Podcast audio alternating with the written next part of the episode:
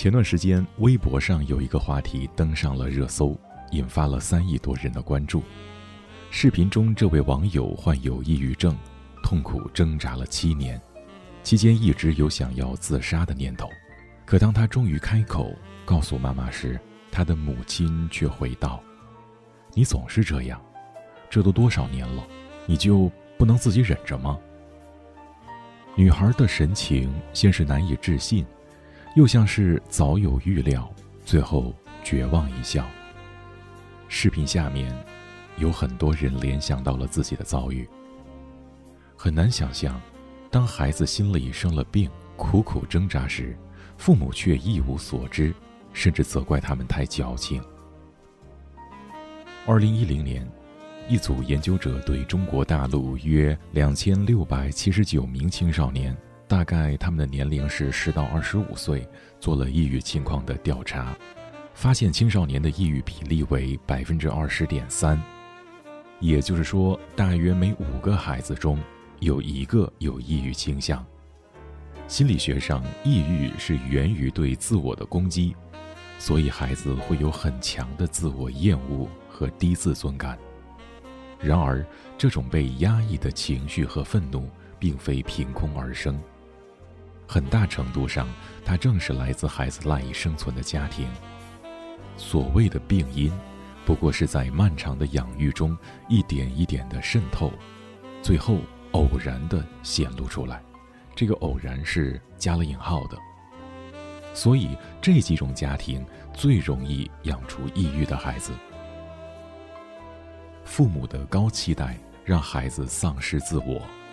综艺节目《老师请回答》中。有一个六岁的女孩可心，生活作息堪比九九六，在妈妈的安排下，从三岁起就开始上课外班，五岁学习小学一年级的课程，六岁准备接触金融理财课，才六岁的可心，时间表细化到每个时间点。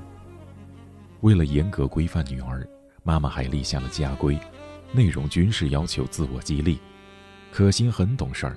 虽然觉得妈妈严格，但是对妈妈的要求都认真听从，努力执行。但是女孩在节目中却又隐隐显露出不同的一面。她行为强迫，摆画笔时必须顺序一致才罢休。她社交困难，没有朋友，很难融入到同学中。她习惯性讨好，哪怕要回答的问题其实并不愉快。更令人心疼的是。小小年纪的他，就体验到了压力，说自己没有快乐。六岁的可心拼尽全力做妈妈心中完美的小孩，可这种自我要求却让他的精神世界摇摇欲坠。每个孩子都有一种满足父母的本能，这种本能来自对父母的依赖，也来自对父母无条件的爱。所以，六岁的小可心明明觉得很累，却还是努力接受妈妈的安排和惩戒。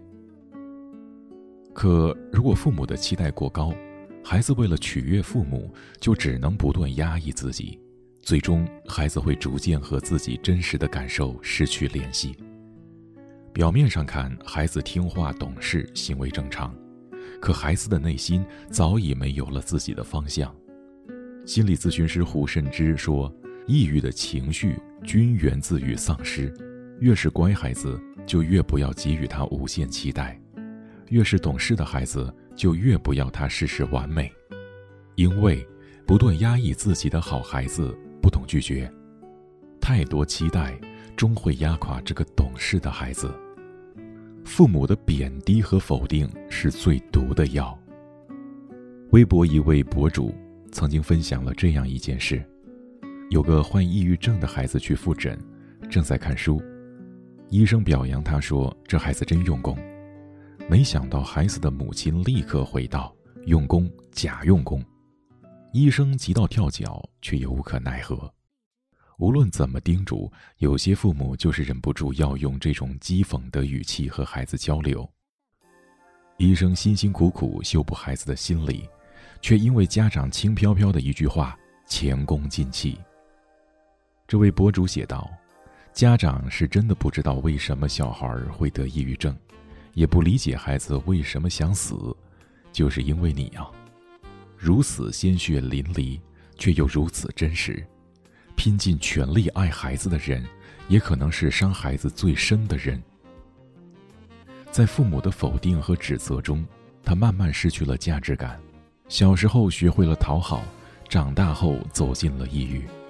许多人觉得小孩子而已，不过是说几句，怎么就受不了？因为对于小孩来说，父母的评价就是他认识自我的通道。当一个孩子遇到任何事情都成了自己的错，当他遇到任何难处都只有讥讽和指责。在这样的世界里，孩子的信心被一点点消磨掉，自尊被一步步打击，最终坠进黑暗，何尝不是一种解脱？爱孩子就真的要好好说，因为每一次的打击和否定，都是喂给孩子最毒的药。父母的情感忽视，让孩子伤痕累累。亲子关系中。情感忽视是比暴力更残忍的存在。孩子就像是活在孤岛上，不被重视，无人看见，这样的焦虑感足以摧毁任何一个孩子。有人说，为什么孩子出现问题就一定要提到原生家庭？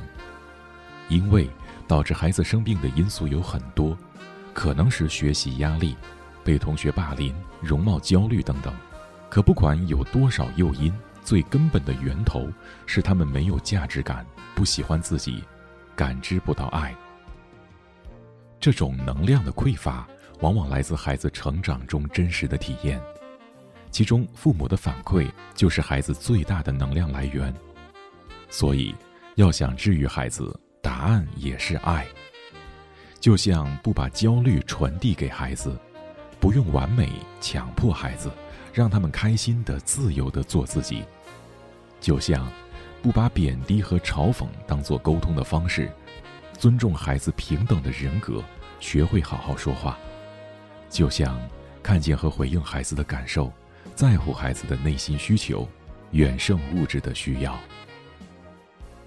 当一个孩子被父母用心的接纳、真诚的喜欢、事事有回应时，他内心的能量是充足而丰盈的。这样的孩子，即便遇到困难，进一步可以勇敢面对，退一步有底气求助，又怎么可能会生病呢？父母子女一场是一种很深的缘分，但愿所有的家长都不是治病源，而是孩子最温暖的药。